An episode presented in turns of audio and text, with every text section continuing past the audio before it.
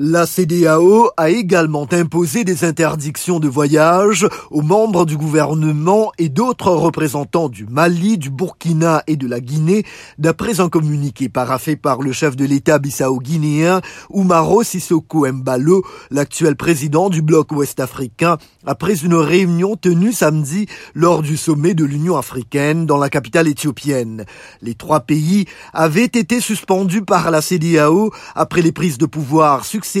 par des militaires en 2020, 2021 et 2022, le Mali et la Guinée avaient en outre été soumis à d'autres mesures punitives, en partie levées depuis. Bamako, Conakry et Ouagadougou avaient demandé le 10 février dernier la levée de leur suspension de la CDAO, mais également de l'Union africaine, déplorant les sanctions imposées. Le retour à l'ordre constitutionnel est théoriquement prévu en 2024 au Mali et au Burkina, alors qu'il est programmé en 2025 en Guinée.